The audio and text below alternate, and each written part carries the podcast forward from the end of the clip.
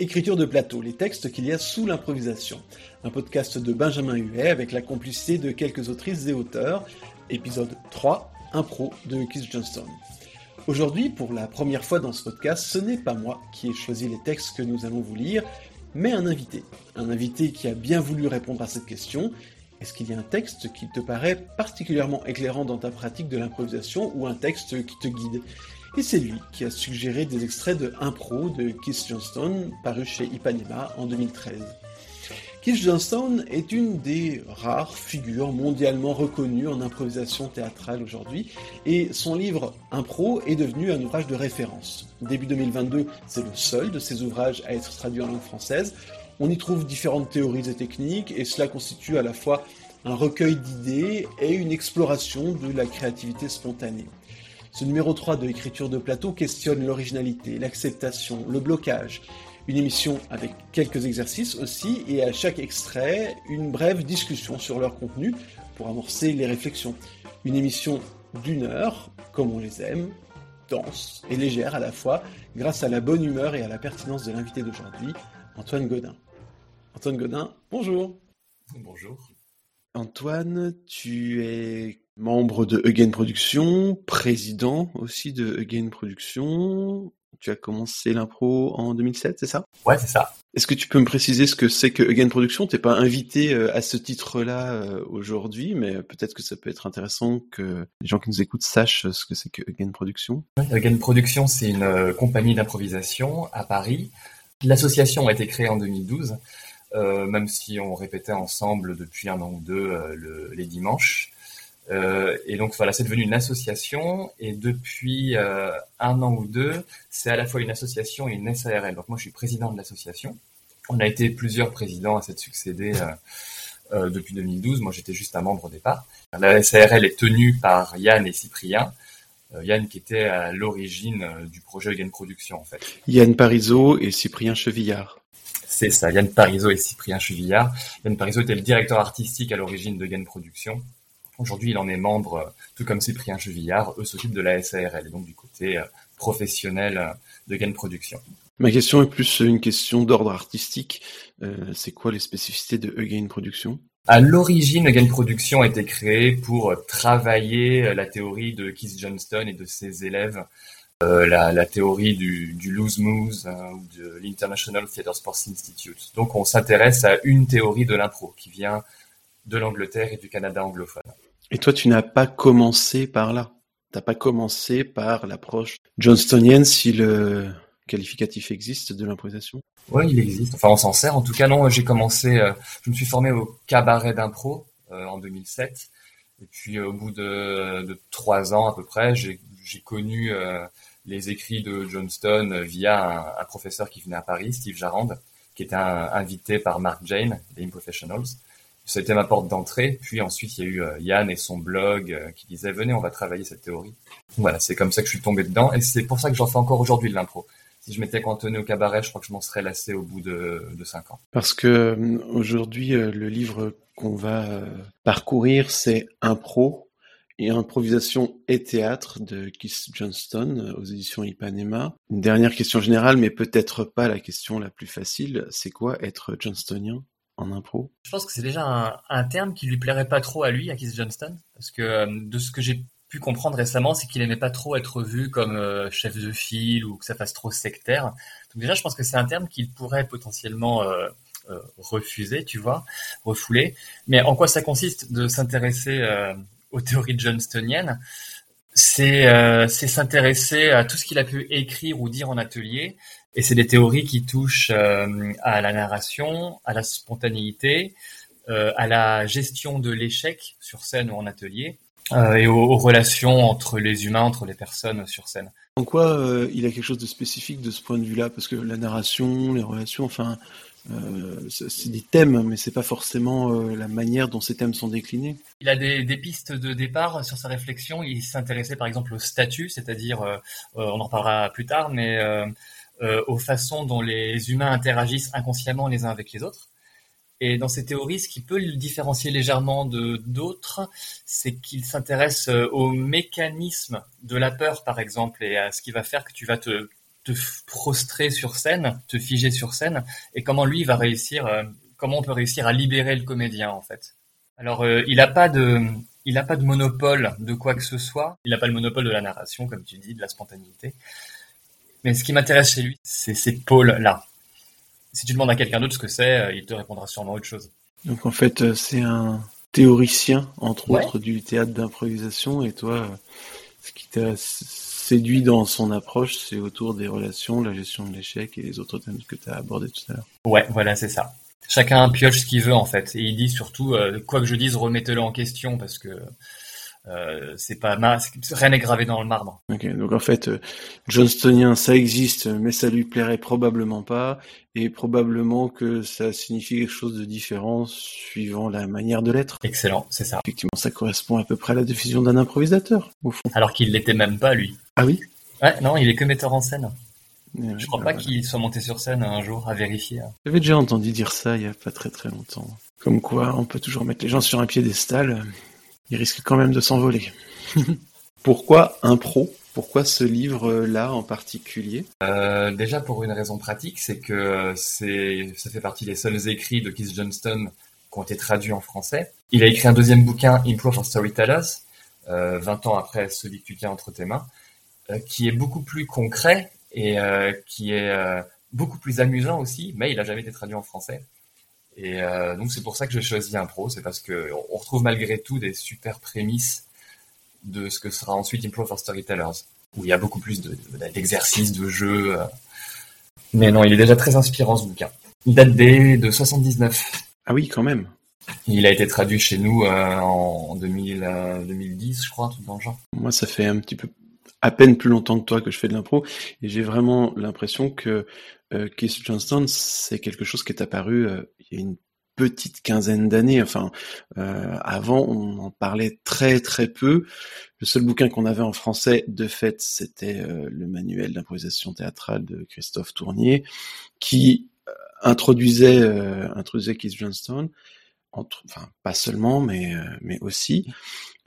et c'est vrai qu'on a un peu du mal parfois à remettre dans la chronologie les, les, auteurs et les gens qui ont contribué. Et Johnston, euh, quel âge il a ah, Je dirais 88, enfin en tout cas aux environs de 88. Si on, on lui imagine une longue carrière euh, d'improvisation, ça fait largement depuis les années 60-70 qu'il est, qu'il est dans le, dans le game. On se lance sur notre lecture du jour. Tu as choisi une lecture qui commence à la page 127 du livre et qui s'appelle Originalité. De nombreux étudiants bloquent leur imagination parce qu'ils ont peur de ne pas être originaux. Ils croient qu'ils savent ce qu'est exactement l'originalité, comme les critiques croient qu'ils savent toujours avec certitude reconnaître ce qui est avant-gardiste. Nous nous faisons une idée de l'originalité à partir de choses qui existent déjà, on m'a dit que les troupes de théâtre avant-gardistes japonaises sont exactement comme celles de l'Ouest. Bien sûr, sinon, comment est-ce qu'on les reconnaîtrait? Tout le monde peut monter une troupe de théâtre d'avant-garde. Il suffit d'entasser des acteurs nus ou de leur demander de dévisager le public ou de bouger extrêmement lentement selon ce qui est à la mode. Mais les véritables avant-gardistes n'imitent pas ce que font les autres, ou ce qu'ils ont fait il y a quarante ans, ils tentent de résoudre les problèmes qui ont besoin d'être résolus, du type comment faire du théâtre populaire avec un contenu qui en vaille la peine, et ils n'auront probablement pas du tout l'air avant-gardiste. L'improvisateur doit comprendre que plus il est évident, plus il a l'air original. Je fais constamment remarquer à quel point le public aime que quelqu'un soit direct, et combien il rit toujours avec plaisir d'une idée vraiment évidente. Les gens normaux à qui on demande d'improviser vont chercher des idées originales parce qu'ils veulent avoir l'air intelligent. Ils diront et feront toutes sortes de choses inappropriées. Si quelqu'un demande Qu'est-ce qu'il y a pour le dîner? Un mauvais improvisateur essaiera désespérément de trouver une réponse originale.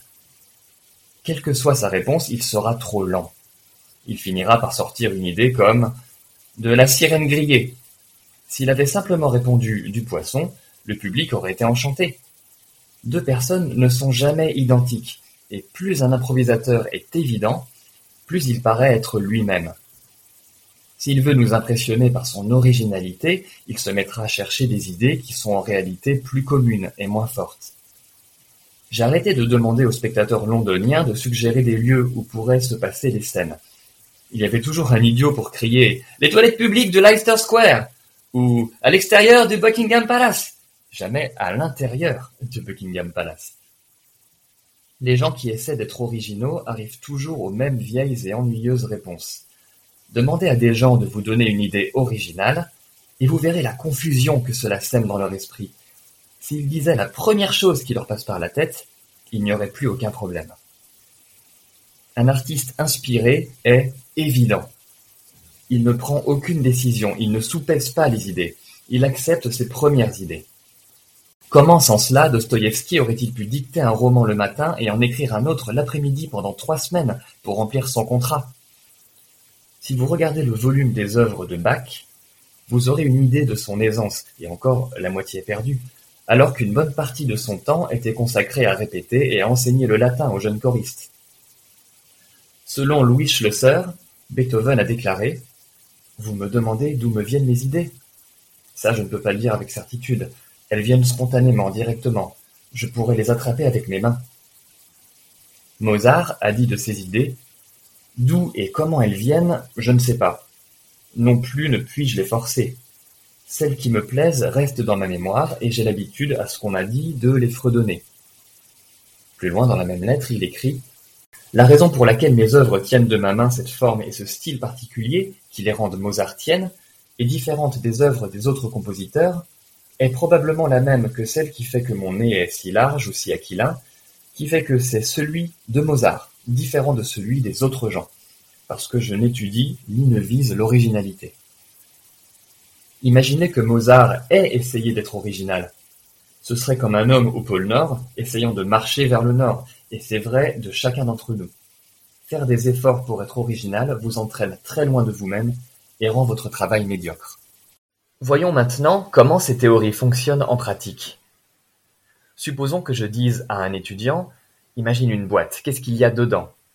La réponse viendra instantanément sans y être invité. Peut-être Oncle Ted, mort S'il dit ça, les gens riront, et il aura l'air sympathique et drôle, mais il ne veut pas qu'on pense qu'il est dingue ou insensible. Son imagination lui dit des centaines de rouleaux de papier toilette. Mais il ne veut pas avoir l'air obsédé par les excréments. Un gros serpent? Non. Trop freudien. Finalement, après une pause de peut-être deux secondes entières, il répond Des vieux vêtements. Ou Elle est vide, et se sent sans imagination et abattu. Je demande à un étudiant Nomme des objets. Il se crispe. Un, un galet, une plage, une, euh, une falaise. Je le questionne. Est-ce que tu sais pourquoi tu as bloqué? Je, je n'arrêtais pas de penser à un galet. Alors dis-le Quoi qu'il te vienne à l'esprit, dis-le, ça n'a pas besoin d'être original. En fait, ce serait très original de répéter le même mot. Un galet, un autre galet, un gros galet, un galet avec un trou, un galet avec une tache blanche, encore le galet avec un trou. Je demande à quelqu'un d'autre, dis un mot. Euh, du chou. Finit-il par dire, inquiet. Ce n'est pas le premier mot qu'elle t'a pensé. Quoi? J'ai vu tes lèvres bouger, elles formaient un O. Orange. Qu'est-ce qui n'allait pas avec le mot orange? Chou semblait plus ordinaire. Cet étudiant voulait paraître sans imagination. Par quelle sorte d'expérience effrayante est-il passé avant d'arriver jusqu'à moi? Quel est l'opposé d'une étoile de mer? Il reste bouche bée. Je crie Réponds, dis-le Parce que je vois bien qu'il pense à quelque chose. Il répond alors Un tournesol étonné parce qu'il ne savait pas quelle idée était en train de venir. Un étudiant mime le fait de prendre quelque chose sur une étagère. Je lui demande Qu'est-ce que c'est? Un livre. J'ai vu ta main repousser une première forme. Qu'est-ce que tu voulais prendre? Une boîte de sardines. Pourquoi tu l'as pas fait? Je sais pas. Est-ce qu'elle était ouverte? Oui. Et dégoulinante? Oui. Peut-être que tu cherchais quelque chose de plus agréable. Mime le fait de prendre autre chose sur l'étagère. Son esprit est vide. Je n'ai pas, je n'ai pas d'idée.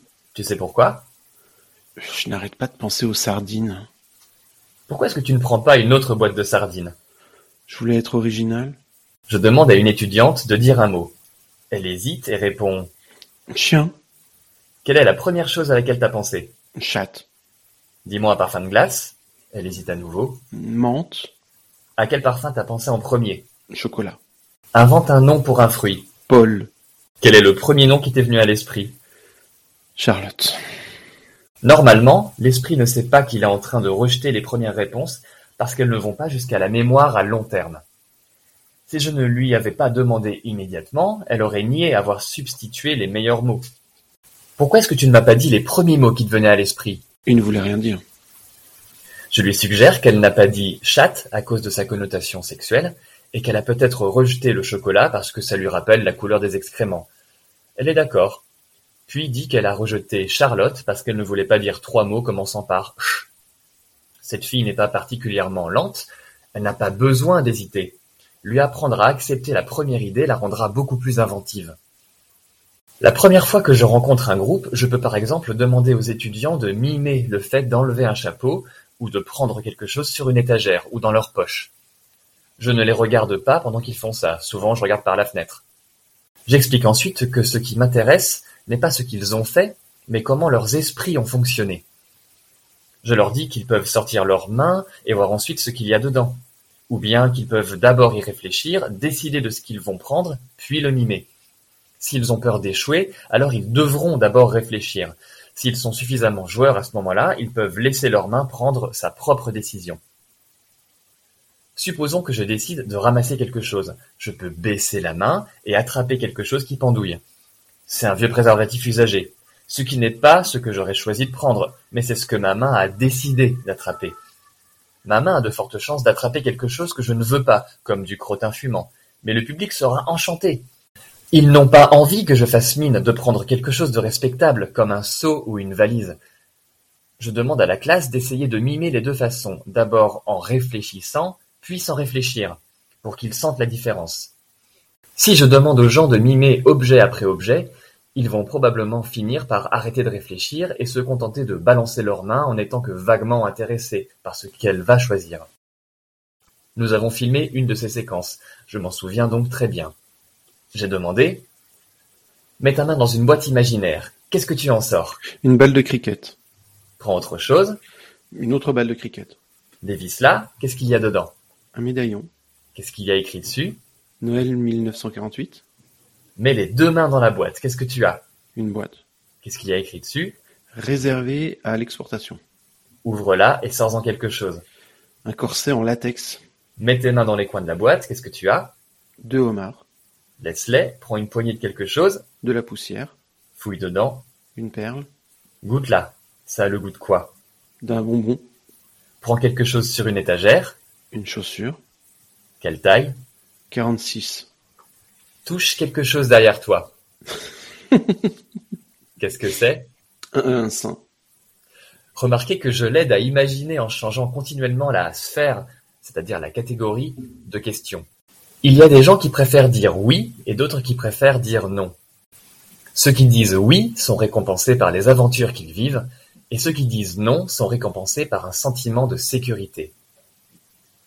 Il y a beaucoup plus de gens qui disent non que de gens qui disent oui, mais vous pouvez entraîner un type à agir comme l'autre. Votre nom est Smith? Non. Oh, alors vous êtes Brown? Désolé. Est-ce que vous les avez vus? Moi j'ai bien peur que non. Quoi que soit ce que celui qui interroge avait en tête, ça a été détruit et il en a marre. Les comédiens sont en conflit total. Si la réponse avait été oui, la sensation aurait été complètement différente. Votre nom est Smith? Oui. C'est donc vous qui faites des cochonneries avec ma femme Euh, très probablement. Prends ça, fumier Ah Fred Carnot avait très bien compris ça. Quand il faisait passer des entretiens à des aspirants comédiens, il trempait son stylo dans un encrier vide et faisait semblant de leur jeter de l'encre. S'il jouait le fait d'en avoir pris dans l'œil, ou quelque chose dans ce genre, il les engageait. S'ils avaient l'air déconcertés et le bloquaient, il ne les engageait pas. Pour la bonne compréhension de la suite, il serait peut-être utile, Antoine, que tu nous reprécises ce que c'est que le status, Ouais, puisque c'est une notion auquel euh, Keith Johnson fait appel dans le prochain paragraphe.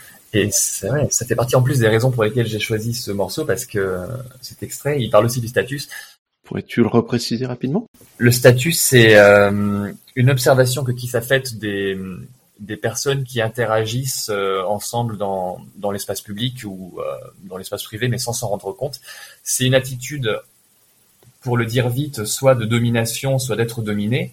Mais dire dominant-dominé, c'est ajouter, comment dire, c'est mettre dessus un filtre de valeur. Genre être dominant, c'est bien, être dominé, c'est pas bien. Alors que pas du tout. Le statut, c'est ton état naturel, la posture de ta tête, euh, la façon de faire tes phrases, est-ce que tu hésites, est-ce que tu occupes l'espace sonore, euh, est-ce que tu euh, glousses quand tu fais des phrases, etc., etc. Et donc, continuellement, tout le temps dans la vie, on a un statut haut, un statut bas ou un statut qui s'adapte à la personne en face de toi. Et donc, selon lui, si tu réussis à reproduire cet état naturel sur scène de statut, euh, bah, les improvisations ont l'air beaucoup plus réalistes. Il a beaucoup théorisé ce qu'on appelle les statuts. Euh, il écrit statut, euh, la, traduction écrit statut avec un S, status. En anglais, il n'y a pas de différence entre le statut social et le statut que tu adaptes sur scène. C'est juste une façon de, lire les corps et les relations entre les personnes sur scène. avec cette idée aussi que le statut est contextuel c'est-à-dire que quelqu'un va être euh, dans un statut plutôt haut dans certaines situations, et puis avec d'autres personnes va être dans un statut peut-être plutôt bas. Il y a de ça aussi, que ça, peut changer, et puis que du coup ça fait aussi des dynamiques de scène, que ça peut apporter des choses euh, narrativement. Tout à fait, ouais. Tu peux, tu peux commencer une scène avec un statut haut, finir avec un statut bas, ou l'inverse. Et le statut est pas forcément lié euh, à ton statut social, justement. Tu peux avoir un roi, une impératrice sur scène qui aura un statut bas. Ça n'enlève rien au pouvoir que cette personne exerce. Euh, et c'est ça qui est intéressant justement, c'est de, de voir euh, ce que provoque le statut chez toi. C'est de, de jouer avant de savoir pourquoi tu joues, de le justifier après. J'aime bien cette idée de conflit de statut, c'est-à-dire que le conflit entre le statut que les autres vont éventuellement te donner, euh, notamment la différence entre le pouvoir que tu détiens et le statut que tu occupes, euh, qui est, c'est, une, il y a, y a, un ressort aussi là derrière. On reprend la lecture? Ouais. Ah oui, une dernière chose, euh, dans ces ateliers, qui se dit un truc, c'est que euh, selon lui, les gens qui réussissent dans la vie ne sont pas forcément les statuts hauts, les statuts bas, mais ceux qui réussissent à adapter leur statut à la personne qui est en face. Ce qui est, euh, ce, qui me semble pertinent, même si je, j'ai pas, on n'a pas de preuves scientifiques de ça, enfin, pas que je sache. Mais s'adapter à l'autre, déjà, c'est un truc super en impro, donc on pourrait, on pourrait retenir ça aussi. Quoi. Les gens qui font de l'improvisation appliquée prendront ce petit conseil avec plaisir et délectation. On reprend? Il y a un lien avec les transactions de statut, dans la mesure où les joueurs de bas statut ont tendance à accepter et les joueurs de haut statut à bloquer. Les joueurs de haut statut bloquent toute action à moins de penser qu'ils peuvent la contrôler. Le joueur de haut statut a évidemment peur d'être humilié devant un public, mais bloquer l'idée de votre partenaire, c'est se noyer et noyer son sauveteur. Il n'y a pas de raison pour que vous ne puissiez pas jouer un statut haut tout en acceptant les idées des autres. Vous êtes Smith? Et si c'était le cas? Vous avez fait des propositions indécentes à ma femme. Moi, je ne trouve pas qu'elles sont indécentes. Beaucoup d'enseignants font faire des scènes de conflit aux improvisateurs parce que le conflit est intéressant. Mais nous n'avons en fait pas besoin d'apprendre aux étudiants à être dans des relations de compétition. Ils sont déjà experts en la matière et il est important de ne pas exploiter les conflits entre comédiens. Même dans ce qui semble être une dispute monumentale, les acteurs doivent quand même coopérer et développer calmement l'action. L'improvisateur doit comprendre que sa première qualité est de libérer l'imagination de son partenaire. Dans mes cours, si les acteurs restent avec moi assez longtemps, ils apprennent que leur façon normale de faire détruisent le talent des autres. Puis un jour, ils vivent un éclair de Satori. Ils comprennent tout à coup que toutes les armes qu'ils utilisaient contre les autres ils les utilisent aussi contre eux-mêmes. Alors c'est la fin de ce premier extrait. Pour quelle raison tu l'as choisi? Qu'est-ce qui, en quoi euh, il est particulièrement éclairant pour toi, Antoine? Et qu'est-ce qui t'apporte? En quoi c'est une référence? J'aime bien, j'aime beaucoup cet extrait parce qu'il illustre euh, un truc qui se dit beaucoup euh, dans ses ateliers et ses écrits, c'est le don't be interesting, don't be original. Ne cherchez pas à être intéressant parce qu'on est intéressant de base quand on monte sur scène. Parce que ce que j'ai en tête n'est pas ce que toi tu as en tête. Et rien que le fait de dire ça, ça te retire une pression de dingue quand tu improvises. Et donc c'est pour ça que j'ai choisi cet extrait. C'est parce que tu manques de confiance en toi et en ton originalité, c'est ça? Bah oui, c'est la première chose. Est-ce qu'on ne va pas sur scène pour être validé par ses pairs? Mais euh, non, vraiment, monter sur scène et se retirer la pression, euh, parce que tout commence avec la peur en fait pour lui. Il dit souvent la, peur de, ne pas être bon, la peur d'être humilié, euh, la peur de vivre un mauvais moment. Si tu réussis à contrer tes réflexes naturels de peur sur scène, tu deviens d'un seul coup euh, incroyablement euh, génial pour toi et pour les autres. Et c'est valable sur scène, mais ça peut aussi être valable évidemment pour plein d'autres choses dans la vie, pas seulement l'impro. Est-ce que c'est contrer des réflexes naturels ou est-ce que c'est acquérir l'aisance qui fait qu'on n'a plus peur?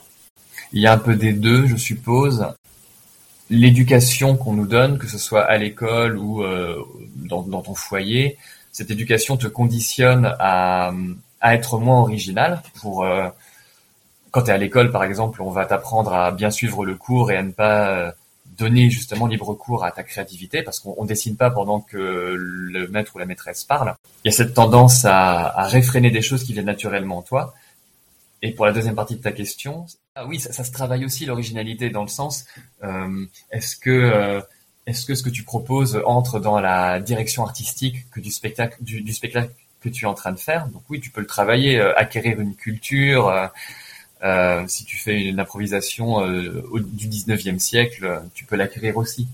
Mais ce dont parle ce, cet extrait, c'est surtout retire-toi la pression d'être original, sois plus spontané. Prends la première idée, si ça marche pas, on passe à autre chose, on la jette à la poubelle, c'est pas grave. Quand tu me demandais tout à l'heure c'est quoi être Johnstonien, il y a l'idée de euh, s'autoriser à échouer en fait. Tu t'autorises à échouer et c'est pas grave, tu, retombes sur tes pieds, tu fais autre chose.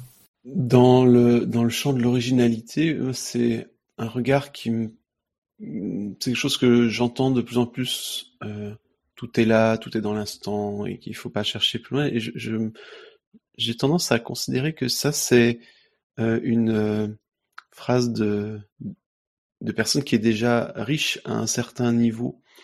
Euh, ces démarches-là, je les vois souvent faites par des gens qui ont déjà un certain bagage en impro et qui sont déjà allés cultiver leur imagination, qui sont déjà allés cultiver un certain nombre de, de choses, et puis qui à un moment disent non mais en fait finalement c'est pas nécessaire d'aller chercher si loin, c'est peut-être c'est pas nécessaire d'aller euh, euh creuser, réfléchir, euh, imaginer. J'ai la sensation que dans une certaine mesure, oui, c'est une phrase que qui sort ben, d'une pratique et faites confiance à votre inconscient, mais oui, un inconscient qui a bien travaillé. C'est-à-dire que oui, ne soyez pas original, mais si vous avez travaillé l'originalité avant, vous risquez quand même de l'être un petit peu plus au moment où vous arrêtez d'essayer de l'être.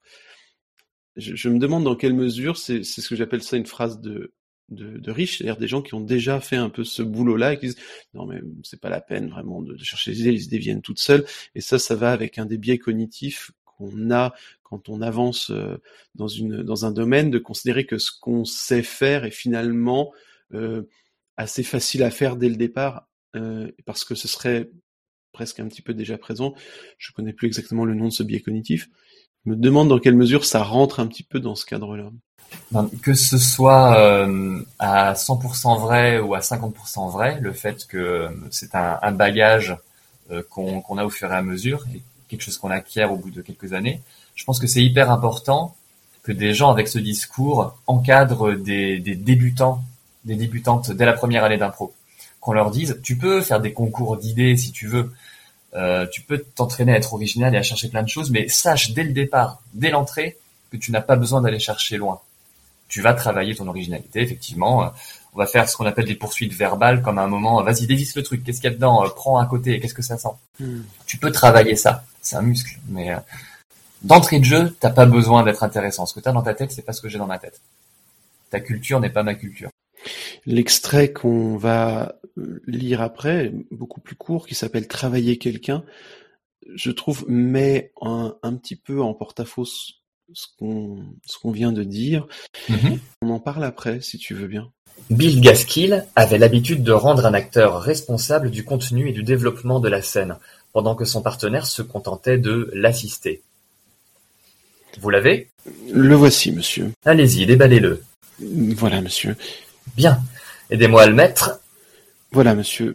Je pense que c'est la bonne taille. Et le casque Qu'en pensez-vous, monsieur? Excellent. Maintenant, fermez tout et commencez à pomper. Je tirerai trois fois sur la corde quand j'aurai trouvé l'épave. Il ne doit pas y avoir plus de 40 mètres. Si vous vous concentrez sur le fait d'impliquer votre assistant dans les actions, la scène se développe automatiquement.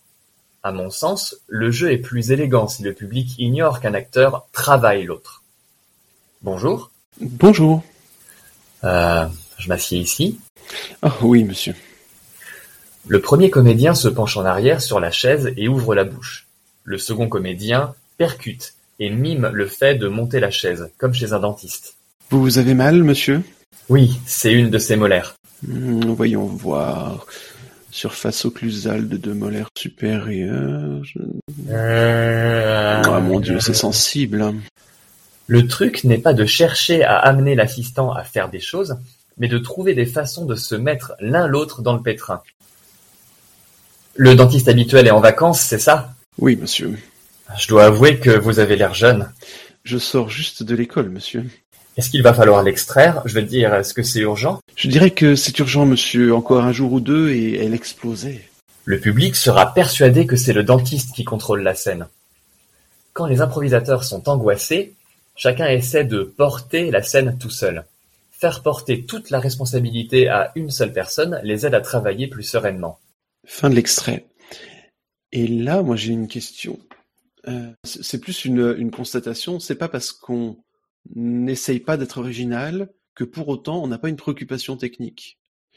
C'est-à-dire qu'on peut être dans l'instant, mais dès lors que dans cette situation-là, on a euh, moi ce que j'appelle un leader de soutien, c'est-à-dire quelqu'un dont euh, facialement pour le public, il donne l'impression que finalement il est un peu en service mais au fond c'est lui qui guide toute la scène. Moi, le personnage que j'adore pour ça, notamment dans les vaudevilles, c'est incarner le majordome parce que euh, c'est lui qui peut euh, envoyer des, des coups dans toutes les billes qui, qui bougent sur le billard avec euh, avec un minimum de, de répliques.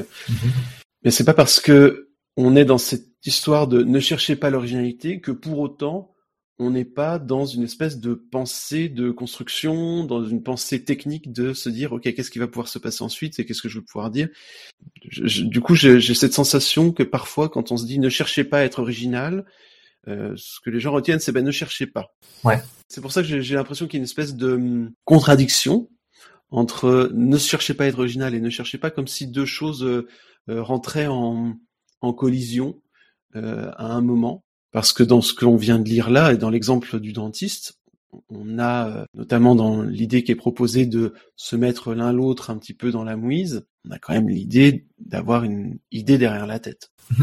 Alors il y a, y différents trucs déjà. Si tu prends ce que dit et écrit Johnston, tu vas te rendre compte que euh, il se contredit plein de fois et limite il fait exprès.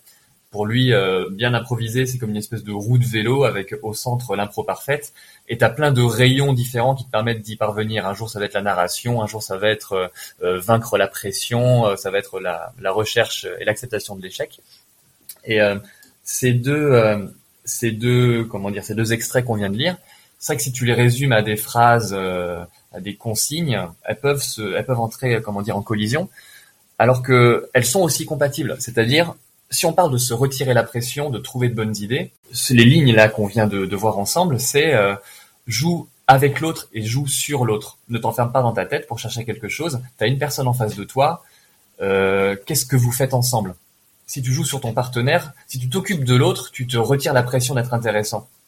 Et ça, c'est pareil pour plein de choses dans la vie. Si tu t'intéresses à l'autre, tu ne t'intéresses pas à toi. Tu n'es pas en train de te demander ce que tu es en train de foutre de tes bras et de comment tu poses ta voix. Je sais pas si ça répond à ton interrogation du coup. C'est une réponse euh, à mon interrogation. En tout cas, c'est une piste de, de réponse. J'aime bien l'idée, et finalement, elle va avec un des extraits que tu as sélectionné, euh, qu'on lira après, que euh, il n'y a pas une recette unique et que les Mhm. recettes peuvent se contredire les unes avec les autres, un peu comme la recette d'un gâteau, en fait. Mhm. On peut vouloir faire une forêt noire, on peut vouloir faire une tarte aux cerises, et on peut euh, avoir envie de faire un baba au rhum, et effectivement que les, consignes d'une recette ne vont peut-être pas aller dans la recette d'à côté et qu'on réussira dans tous les cas à faire un, un chouette gâteau. Et que pour faire la même omelette, tu peux passer par plein de façons de faire différentes. Donc les, les... Il faut quand même des œufs. Hein. la chaleur de la poêle. Mais oui, oui, ce que tu dis est tout à fait valable. Il y a autre chose vite fait dans cet extrait, c'est que hum, on parlait de la notion de bloquer, c'est-à-dire d'empêcher l'histoire de se développer. Et euh, quand tu vois cette histoire de dentiste ou cette histoire de, de plongée sous-marine, c'est aussi une illustration pour dire, bah voilà, ces deux comédiens ne se bloquent pas l'un l'autre, et donc ensemble ils trouvent des solutions pour avancer dans l'histoire et faire quelque chose qui sera considéré intéressant par le public. Va probablement mieux comprendre ce que c'est que cette notion de bloquer euh, et d'avancer dans l'histoire grâce à l'extrait suivant qui s'intitule Bloquer et accepter. Bloquer est une forme d'agression. Je dis cela parce que si je mets en place une scène dans laquelle deux étudiants doivent se dire je t'aime, ils acceptent presque toujours les idées de l'autre. Beaucoup d'étudiants font leur première improvisation intéressante, spontanée, pendant les scènes de je t'aime. Si je dis commence quelque chose à deux improvisateurs inexpérimentés, ils vont probablement parler parce que la parole est plus rassurante que l'action, et ils bloqueront toute possibilité de développer une action. Bonjour, comment allez-vous? Oh, comme d'habitude. Beau temps, n'est-ce pas? Oh, Je ne trouve pas. Si un comédien baille, son partenaire dira probablement Je me sens forme aujourd'hui. Chaque comédien tend à résister à l'idée de son partenaire, gagnant ainsi du temps pour trouver une bonne idée. Il cherchera alors à faire en sorte que son partenaire le suive. La devise des improvisateurs apeurés est Si tu doutes, dis non. C'est aussi comme ça que nous bloquons l'action dans nos vies. Puis nous allons au théâtre, et partout où nous dirions non dans la vie, nous voulons voir les acteurs céder et dire oui. Alors l'action que nous aurions empêchée dans la vie commence à se développer sur scène. Si vous arrêtez de lire un instant pour penser à quelque chose que vous n'aimeriez pas qu'il vous arrive, à vous ou à quelqu'un que vous aimez, alors vous auriez trouvé quelque chose qui mérite d'être filmé ou montré sur scène. Nous ne voulons pas recevoir une tarte à la crème en entrant dans un restaurant, et nous ne voulons pas voir tout à coup le fauteuil roulant de notre grand-mère foncer vers la falaise, mais nous payons pour aller voir de telles choses jouer. Dans la vie, la plupart d'entre nous sont des experts pour empêcher l'action. Tout ce qu'un professeur d'improvisation a à faire est d'inverser cette capacité, et il créera ainsi des improvisateurs très doués. Les mauvais improvisateurs bloquent l'action, souvent avec une grande habileté. Les bons improvisateurs développent l'action. Asseyez-vous, Smith. Merci, monsieur. C'est à propos de votre femme, Smith. Elle vous en a parlé, c'est ça, monsieur? Oui, elle a soulagé sa conscience. Aucun des deux acteurs n'est sûr de ce dont parle la scène, mais ils sont prêts à jouer le jeu, et à voir ce qui en sort. Au début, les étudiants ne se rendent pas compte quand ils bloquent ou cèdent, et ils ne sont pas très bons pour reconnaître quand cela arrive à d'autres étudiants. Certains étudiants préfèrent accepter, ceux-là sont des gens charmants, mais la plupart préfèrent bloquer, même s'ils ne sont peut-être pas conscients de ce qu'ils font. J'arrête souvent une improvisation en cours pour expliquer comment les comédiens ont bloqué la scène et empêché l'action de se développer. La vidéo est d'une grande aide. Vous montrez de nouveau la transaction et cela devient évident pour tout le monde. Qu'est-ce qui se passe? Ah, J'ai mis mon pantalon à l'envers. Je vais l'enlever? Non. La scène s'essouffle immédiatement. A a bloqué parce qu'il ne voulait pas avoir à mimer le fait qu'on lui enlève son pantalon et avoir à faire semblant d'être gêné, il a donc préféré décevoir le public. Je leur demande de commencer une scène de la même façon et d'éviter, si possible, de se bloquer. Le retenant. Je te tiens J'ai mal au dos. Mais non, si, t'as raison. B a remarqué son erreur quand il a bloqué parce qu'il a voulu s'accrocher à l'idée du pantalon. A bloque alors sa propre idée en passant à une autre. J'ai mal à la jambe. J'ai bien peur de devoir amputer. Oh, vous ne pouvez pas faire ça, docteur. Pourquoi pas? Mais parce que j'y suis plutôt attaché. Se décourageant. Un peu de sérieux, monsieur. Euh, j'ai aussi cette boule sur le bras, docteur. Pendant cette scène, B est de plus en plus exaspéré. Chacun des comédiens trouve qu'il est plutôt difficile de travailler avec l'autre. Ils peuvent dire la scène ne marche pas, mais ils ne réalisent pas pourquoi. J'ai noté le dialogue pendant qu'ils jouaient la scène, et je le lis en expliquant exactement comment ils interagissent, et pourquoi B avait l'air de plus en plus déprimé. Je leur fais refaire la scène, et cette fois, ils ont compris. Oh, Qu'est-ce qu'il y a? c'est ma jambe, docteur. Bon, ça a l'air méchant, je vais devoir amputer. Mais c'est celle que vous avez amputée la dernière fois, docteur. Ce n'est pas un blocage, parce qu'il accepte l'amputation. Vous voulez dire que vous avez mal à votre jambe de bois? Oui, docteur.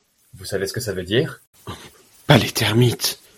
Si, nous allons devoir l'enlever avant qu'elle ne se répande dans le reste de votre corps. La chaise de A s'écroule. Oh mon Dieu, ça se propage au meuble, etc. L'intérêt du public repose sur leur admiration et leur plaisir de voir le comportement des acteurs l'un vis-à-vis de l'autre. C'est tellement rare de voir des gens travailler ensemble avec une telle joie et une telle précision. Une autre scène que j'ai notée. Votre nom est Smith? Oui, J'ai apporté hum, la voiture. je l'interromps et lui demande pourquoi il a hésité. A dit qu'il ne sait pas, donc je lui demande ce qu'il s'apprêtait à dire. Il me répond Éléphant. Tu n'as pas voulu dire éléphant parce qu'il y en avait un dans la scène précédente. C'est juste. Arrête d'essayer d'être original. Je leur fais recommencer la scène. J'ai apporté l'éléphant. Pour la castration, Non le public hurle de déception. Ils étaient enchantés par les possibilités latentes d'une scène de castration d'un éléphant. L'éléphant qui se dégonfle comme un ballon de baudruche à la première coupure, ou dont la trompe est coupée par erreur, ou dont le pénis sectionné poursuit les comédiens dans la pièce. Mais bien sûr, c'est pour ça que A a ressenti le besoin de bloquer. Il ne voulait pas être impliqué dans quelque chose d'aussi obscène ou psychotique. Il a résisté exactement à ce que le public avait envie de voir. J'appelle tout ce que fait un acteur une proposition. Toute proposition peut être acceptée ou bloquée. Si vous baillez, votre partenaire peut bailler aussi, ce qui veut dire accepter la proposition. Un blocage est tout ce qui empêche l'action de se développer ou qui anéantit les prémices de votre partenaire. Si ça développe l'action, ce n'est pas un blocage. Par exemple, Votre nom est Smith Qu'est-ce que ça peut vous faire, pauvre petite merde? Ce n'est pas un blocage, même si la réponse est hostile. Autre exemple, J'en ai plus qu'assez de votre incompétence, Perkins. Partez maintenant. Non, monsieur Ce n'est pas non plus un blocage. Le second interlocuteur a accepté le fait qu'il était un serviteur et accepte la situation de conflit entre son employeur et lui. Et là, il y a une note de bas de page que tu vas nous lire. Un texte japonais compare deux acteurs qui se bloquent l'un l'autre à deux mentes religieuses qui s'entre-dévorent. Ils se battent l'un contre l'autre. Si l'un sort une main, elle sera dévorée. Si l'un sort une jambe, elle sera dévorée. Il est donc naturel que finalement, ils se détruisent l'un l'autre. Et ça, ça vient de The Actors Analect, une traduction anglaise de Charles Dune et Bonzo Torigo, euh, édité en 1969 euh, aux éditions Columbia University Press. Et la note de bas de page se poursuit. Un des problèmes de l'improvisateur est que le public récompense, en général, le fait de bloquer quand cela arrive pour la première fois. Votre nom est Smith? Non Rire. Ils rient parce que ça les amuse de voir la frustration des comédiens, comme ils riront s'ils commencent à faire des blagues. Les émissions de divertissement à la télé ou à la radio s'interrompent en général toutes les deux minutes pour passer une chanson ou une animation. L'improvisateur, qui a l'habitude d'improviser plus longtemps, fait des blagues ou bloque à ses risques et périls, même si c'est probablement l'immédiateté des rires du public qui l'incite à le faire. Une fois que les performeurs sont tombés dans le gag ou le blocage, le public est déjà en route vers l'ennui et l'exaspération. Plus que du rire, le public veut de l'action. Et là, nous reprenons le texte principal. Si une scène commençait par quelqu'un qui dit « Lâchez-moi, monsieur Jasper, laissez-moi partir !» et que son partenaire répondait Très bien, faites ce que vous voulez. ce serait probablement un blocage. Cela ferait rire, mais créerait un malaise. Une fois que vous avez établi les catégories proposer, bloquer et accepter, vous pouvez donner des consignes très intéressantes. Par exemple, vous pouvez demander à un acteur de faire des propositions faibles, ou des propositions fortes, ou de suraccepter, ou d'accepter et bloquer, etc. Vous pouvez demander à A de proposer et accepter, et à B de proposer et bloquer. Bonjour, vous êtes un nouveau membre Non, je viens réparer la tuyauterie. Vous avez une fuite quelque part Ah oui, Dieu merci, vous êtes là. Il y a un mètre d'eau dans la cave. La cave Vous n'avez pas de cave Non, eh bien, dans, dans la chaufferie. C'est juste quelques marches plus bas. Vous n'avez pas apporté vos outils Si, je les mime. Suis-je bête Je vous laisse travailler. Oh non, j'ai besoin d'un assistant. Passez-moi cette clé à molette. Etc. Parfois, les deux comédiens peuvent bloquer et proposer. Les mauvais improvisateurs font ça tout le temps, bien sûr. Mais quand vous dites à des gens de se bloquer l'un l'autre, ils ne se décourageront pas aussi facilement. Cela prouve à nouveau que bloquer est agressif. Si l'ordre vient de moi, les acteurs ne le prennent pas personnellement. Vous êtes nerveux? Pas du tout. Je vois par contre que vous l'êtes. N'importe quoi. Je m'échauffe les doigts, c'est tout. Vous venez pour l'examen de piano? Je suis ici pour ma leçon de pilotage. En maillot de bain? Je suis toujours en maillot de bain. Moi. Tu as accepté le maillot de bain. Une proposition forte pourrait être La maison brûle ou Ah mon cœur, vite mes pilules. Mais ça peut être aussi quelque chose de moins précis. Très bien. Où est le paquet? Ou bien Je peux m'asseoir ici, docteur? Sont des propositions fortes parce que nous avons envie de savoir ce qui se passe ensuite. Même Très bien, commencez convient. Votre partenaire peut vous taper sur la tête avec un ballon, vous le remercierez et le public sera ravi. Voici un exemple dans lequel A fait des propositions faibles alors que B fait des propositions fortes. A. Proposition faible. Bonjour. B accepte. Bonjour fait une proposition forte. Grand Dieu, Franck, ils t'ont laissé sortir, tu t'es évadé J'accepte. Je me suis caché dans le camion de linge. Et puis je fais une proposition faible. Je vois que tu as redécoré. J'accepte, puis je fais une proposition forte. Oui, mais écoute, pour l'argent, tu auras ta part. Ce n'était pas mon idée de me barrer sans toi. J'ai j'ai un bon business ici. J'accepte et je fais une proposition faible. Oui, c'est une belle ascension. J'accepte, puis je fais une proposition forte. C'était différent avant. Je je voulais pas te balancer, Charlie. Les acteurs se sont automatiquement engagés dans une sorte de scène de gangster, mais ils ne se préoccupent que de la catégorie dans laquelle entrent les propositions. La scène roule toute seule. Les scènes se créent spontanément si les deux acteurs proposent et acceptent alternativement. On ne s'est pas déjà rencontrés? Oui, ce n'était pas au Yacht Club? Je ne suis pas membre. Il accepte le Yacht Club. Un mauvais improvisateur aurait demandé quel Yacht Club. Oh, désolé. À l'école C'est ça. J'étais en sixième et toi en troisième. Pomeroy. Snodgrass Après toutes ces années Qu'est-ce que tu racontes après toutes ces années? J'ai l'impression qu'hier encore tu me tabassais à l'heure du déjeuner. Oh, tu sais, les enfants sont cruels. C'est toi qu'on a suspendu par les pieds au-dessus du vide? C'est toi qui avais les mains glissantes Je vois que tu portes toujours des bagues. Les bons improvisateurs ont l'air d'être des télépathes. Tout a l'air prévu d'avance. C'est parce qu'ils acceptent toutes les propositions qui leur sont faites. Ce qu'aucune personne normale ne ferait. Ils peuvent aussi accepter des propositions qui n'étaient pas vraiment volontaires. Je dis toujours à mes comédiens de ne jamais chercher une proposition, mais de faire comme si une proposition avait déjà été faite. Groucho Marx avait bien compris ça. Un jour, un candidat à son jeu resta pétrifié. Il a alors pris le pouls de l'homme et a dit Hmm, Soit cet homme est mort, soit ma montre s'est arrêtée. Si vous remarquez que vous êtes plus petit que votre partenaire, vous pouvez vous exclamer Simpkins, est-ce que je ne vous avais pas interdit d'être plus grand que moi? Ce qui peut mener à une scène dans laquelle le serviteur joue à quatre pattes, ou une scène dans laquelle le maître commence à rétrécir, ou une scène dans laquelle le serviteur a été remplacé par son grand frère, ou quelque chose comme ça. Si votre partenaire transpire, éventez-vous. S'il baille, constatez, il se fait tard, non? Une fois que vous avez appris à accepter les propositions, aucun accident ne peut plus interrompre l'action. Quand la chaise de quelqu'un s'écroulait, Stanislavski le réprimandait s'il ne continuait pas en s'excusant auprès du personnage dans la maison duquel il se trouvait. Cette attitude engendre au théâtre des choses vraiment extraordinaires. L'acteur qui accepte tout ce qui arrive semble surnaturel. C'est ce qu'il y a de plus merveilleux avec l'improvisation. Vous êtes soudainement en contact avec des gens sans limite, dont l'imagination semble fonctionner sans aucune entrave. En analysant tout en termes de blocage et d'acceptation, les étudiants sentent les forces à l'œuvre dans les scènes et comprennent pourquoi il est difficile de travailler avec certaines personnes. Ces jeux consistant à proposer, bloquer, accepter peuvent être utiles au-delà de la formation de l'acteur. Les gens, qui ont des vies ennuyeuses, pensent souvent que leur existence est comme ça par hasard.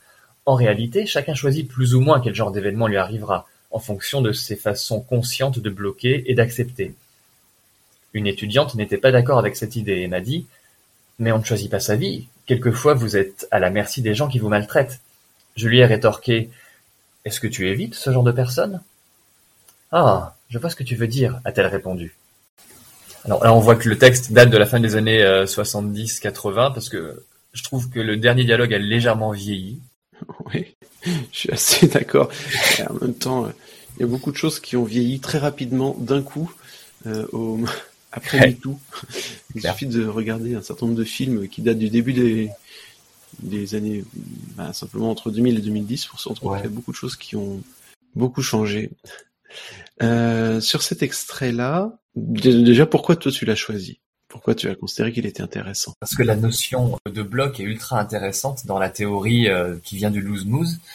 Dans, dans pas mal de, théories comme euh, celle de Johnston, d'ailleurs, on dit il, faut, il faut dire oui, say yes, yes and, ce qui est juste une façon très grossière de résumer l'acceptation dans l'impro les gens qui ont plusieurs années d'expérience savent tous que dire oui et dire non, voilà, ça se résume pas à accepter ou refuser ce qui se passe sur scène. Et donc voilà, ça c'est un extrait qui parle bien du fait de bloquer et accepter, qui te dit, euh, tu peux même t'entraîner par le contre-exemple à bloquer l'autre et à t'amuser à tuer ses idées sur scène, parce que c'est marrant, c'est mal élevé, c'est mal poli et c'est libérateur. Et en, en apprenant à bloquer l'autre, tu apprends à l'écouter finalement. Pour savoir quelles idées tu dois bloquer, tu dois d'abord identifier les idées si je veux bloquer le fait que tu es un dentiste, je dois avoir compris que tu es un dentiste. Donc voilà, l'idée du bloc et donc l'idée de la peur qui te fait bloquer m'intéresse particulièrement. Ce que j'ai trouvé intéressant dans cet extrait, c'est qu'il euh, ouvre euh, à une des directives de mise en scène qu'on a de temps en temps, à la fois en atelier et puis à la fois dans le spectacle d'improvisation mise en scène, qui est réagissez. Hmm. Et euh, réagissez à n'importe quoi, peu importe en fait. Et que finalement, proposer, c'est réagir. C'est la fin de ce texte-là où il dit bah, remarquez quelque chose et réagissez à ça, même si c'est pas abordé euh, frontalement avec ce, avec cette notion-là de, de, réaction dans ce dans ce texte-là. En réalité, au-delà de écouter, c'est remarquer quelque chose chez votre partenaire. C'est mmh des choses qu'on a qu'on a aussi dans les directives euh, qu'on fait quand on fait la mise en scène improvisée. C'est remarque quelque chose dans ses yeux. Euh, remarque quelque chose dans son dans sa tenue. Et en fait, l'autre a juste besoin d'être là. Et là, on retrouve la notion qu'on retrouve dans le slow impro ou de l'improvisation euh, de l'instant, c'est-à-dire en fait tout est déjà là. Il suffit juste de mettre euh, la lumière de l'attention sur le sur un point et de réagir, juste de et même au-delà de réagir, de ressentir ce que ça nous fait. Et là, on a un peu euh, éliminé l'aspect narratif pour être dans quelque chose de très ressenti. Dans cet extrait-là, c'est ça qui a retenu mon attention. C'est génial que tu dis ça parce que ça me permet justement de rebondir sur un deuxième truc qui me plaît dans cet extrait. C'est un truc qui s'est dit plusieurs fois, c'est les gens payent, donnent des sous pour aller voir sur scène ce qu'ils ne peuvent pas vivre dans la vie de tous les jours ou ce qu'ils ne s'autorisent pas à vivre dans la vie de tous les jours. Euh, là, tu parles de ressentir les choses. Il y a le, côté cathartique d'aller au théâtre, de voir quelqu'un ressentir des choses. Tu te permets pas, tu t'autorises pas forcément à dire dans la vie de tous les jours, à remarquer des choses chez l'autre. Tu dis pas forcément à, ta supérieure hiérarchique, ah, je remarque que vous avez l'air en colère. Et donc s'autoriser à remarquer quelque chose chez l'autre, c'est aussi pour ça qu'on va au théâtre. Et euh, parfois, l'improvisateur, l'improvisatrice ne s'autorise pas à faire sur scène des choses qu'il ne s'autoriserait pas à faire dans la vraie vie. Et c'est justement ça, il faut combattre ce réflexe.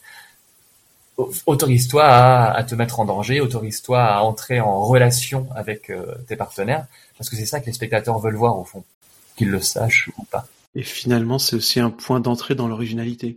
Oui, bah oui. Puisque de fait, tout le monde se l'empêche. Tu deviens original, et ce, sans avoir forcément à chercher la bonne idée puisqu'elle est déjà là à la base. donc on veut, on veut aller vers ça, en tout cas avec l'impro que nous on travaille et que d'autres travaillent, on n'est pas les seuls à le faire heureusement. On veut travailler ça, le fait de ne pas aller forcément vers le rire facile, même si on va avoir un feedback immédiat du public, mais aller vers euh, ce que tu viens de dire. Je te propose qu'on continue encore pendant une page ou deux euh, dans dans impro, improvisation et théâtre de Keith Johnston, euh, avec deux exercices. c'est des choses qu'on fera de temps en temps dans, dans écriture de plateau, de donner quelques exercices sans, sans libérer l'intégralité de, de, la recette des auteurs. Nous suggérons évidemment d'aller d'aller chez votre libraire préféré pour trouver pour vous trouver ce livre. Les deux exercices que nous avons sélectionnés s'appellent les cadeaux et on est mardi. Commençons par les cadeaux. J'ai inventé un jeu plutôt enfantin qui est maintenant souvent utilisé par les jeunes enfants, mais qui marche vraiment bien avec les adultes, si vous les aidez à vaincre leur résistance initiale. Je divise les gens en paires et je les appelle respectivement A et B. A donne un cadeau à B qui le reçoit. B donne alors à son tour un cadeau et ainsi de suite. Au début, chacun essaie de trouver un cadeau intéressant à donner, mais à ce moment-là, je les arrête et je leur dis qu'ils peuvent simplement tendre les mains et voir ce que l'autre personne choisit de prendre. Si vous écartez vos mains d'un mètre, ce sera évidemment un gros cadeau. Mais vous n'avez pas à décider de ce que c'est. L'astuce, c'est de rendre la chose que vous recevez aussi forte que possible. Vous voulez suraccepter la proposition.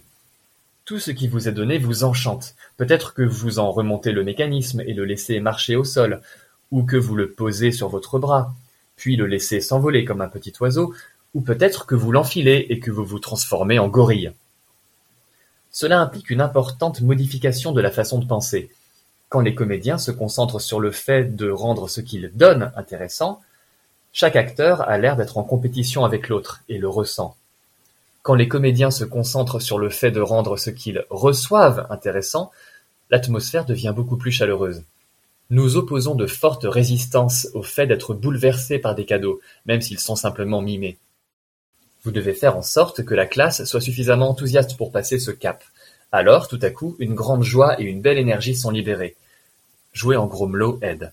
Un autre exercice, extrait de Improvisation et théâtre, autour de, du blocage et de l'acceptation. Cet autre exercice s'appelle On est mardi. Ce jeu est fondé sur le fait de suraccepter. Nous l'appelons On est mardi parce qu'on commence le jeu comme ça. Si A dit quelque chose de factuel à B comme On est mardi, alors B va peut-être s'arracher les cheveux et s'exclamer « Oh mon Dieu, l'évêque arrive Qu'est-ce qu'il va dire quand il verra l'état dans lequel c'est ici ?»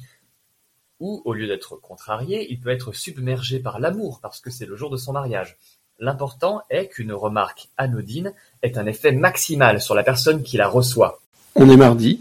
Oh non oh, C'est pas possible La voyante m'a dit que ce serait le jour de ma mort Peu importe que l'idée soit minable, l'important est l'intensité de la réaction. B devient alors tout blanc, se serre la gorge, titube vers le public, recule, cogne sa tête contre le mur, tombe en arrière et meurt en faisant d'horribles bruits, et dit dans un dernier souffle Pense à nourrir le poisson rouge. A joue maintenant à On est mardi à partir du poisson rouge. Peut-être est-il extrêmement jaloux. Il n'a toujours pensé qu'à ce poisson. Qu'est-ce que je vais faire maintenant? Est-ce que je ne l'ai pas servi fidèlement toutes ces années? Il pleure sur les genoux d'une spectatrice. Il a toujours préféré ce poisson rouge. Pardonnez-moi, madame. Quelqu'un aurait-il un mouchoir? Cinquante ans à nourrir ce poisson d'œuf de fourmi. Qu'est-ce qu'il m'a laissé? Pas un centime. Pas un centime Pique une énorme colère. Je vais écrire à ma mère Cette dernière remarque introduit un nouvel élément, et B peut maintenant jouer à On est mardi à partir de cela. B se réveillant. Ta mère Tu veux dire que Millie est vivante? Il joue alors l'amour fou jusqu'à ce qu'il ne puisse plus supporter autant d'émotions et lance une autre remarque anodine. N'importe quelle remarque fera l'affaire. Pardonne-moi Jenkins, je me suis laissé emporter. Jenkins peut faire une tirade de cinq minutes alimentée par la haine. Te pardonner après la façon dont tu l'as chassé, l'abandonné dans la neige le soir de Noël, etc. Trois ou quatre phrases peuvent facilement durer dix minutes si on les développe un peu, et le public est stupéfait et ravi. Il ne s'attend pas à ce que des improvisateurs, ou des comédiens en général, puissent être aussi extrêmes. Je mettrai On est mardi dans la catégorie des jeux Faites des propositions sans intérêt et suracceptez. Merci Antoine Godin pour la lecture de ces exercices. Un plaisir. Antoine, on va se quitter par là? Enfin, en tout cas, on va s'arrêter euh, pour aujourd'hui. Peut-être il y aura une, prochaine. Et, euh, merci beaucoup de m'avoir proposé de lire. C'était chouette. C'est un plaisir. On espère qu'il y aura d'autres invités dans les dans les mois qui viennent qui se joindront autour de du micro pour que pour qu'on découvre aussi d'autres textes et peut-être parfois même des textes qu'on aura déjà entendus mais avec un autre regard et une autre et une autre approche. Tu vas trouver des gens pour te lire du Stanislavski euh, éventuellement Je ne sais pas. Je, vais demander à Stanislavski, mais je... C'est possible qu'il ne réponde pas. La mort est une excuse valable à beaucoup de choses. Bloc. bon d'accord, ok, je vais aller demander à Stanislavski puisque tu insistes. Belle fin de journée à toi. Bah toi aussi, merci beaucoup. Et puis à, la prochaine sur euh, l'écriture de plateau ou ailleurs. Ciao. Ciao. Impro de Keith Johnston, paru en 2013 chez Ipanema, était au cœur de ce troisième épisode de Écriture de plateau, un épisode qui touche à sa fin. Instant promo, en mars, le Voiron Impro Club organise La Ramure, un festival en Isère autour des différentes branches du théâtre improvisé. Spectacle pro, amateur, stage, nouveautés, renseignez-vous. Et puis, comme d'habitude, n'hésitez pas à suggérer des textes en envoyant un mail à benjamin.improvisé.info, improvisé à l'infinitif. Des suggestions précises, liens ou pages exactes aident particulièrement. Si l'idée vous séduit, intégrez cette émission dans vos favoris afin d'être notifié des prochains épisodes. Et si vous êtes formateur ou formatrice, vous pouvez recommander l'écoute à vos élèves, voire même la lecture, même et surtout quand il s'agit d'improviser. Ouvrir un livre, on a toujours à y gagner. À très bientôt, dans vos oreilles, sur les réseaux sociaux ou bien sur scène.